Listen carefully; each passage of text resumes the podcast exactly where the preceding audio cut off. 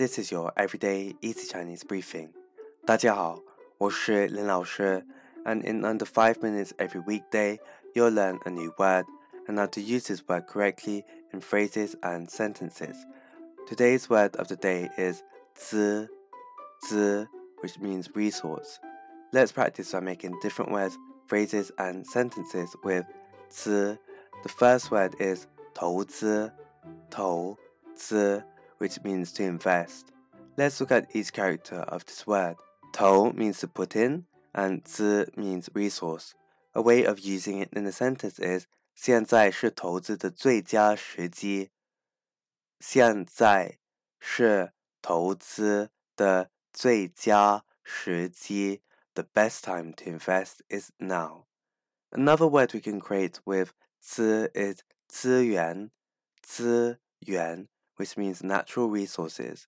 A way of using it in a sentence is 那个国家拥有丰富的自然资源。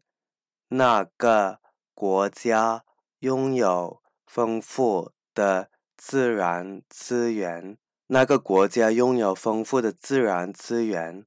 那个国家拥有丰富的自然资源。 that country is abundant in natural resources. Finally, we can create the word 工资,工资, which means salary. The 工 here means work. A way of using it in a sentence is 一个月多少工资才算正常？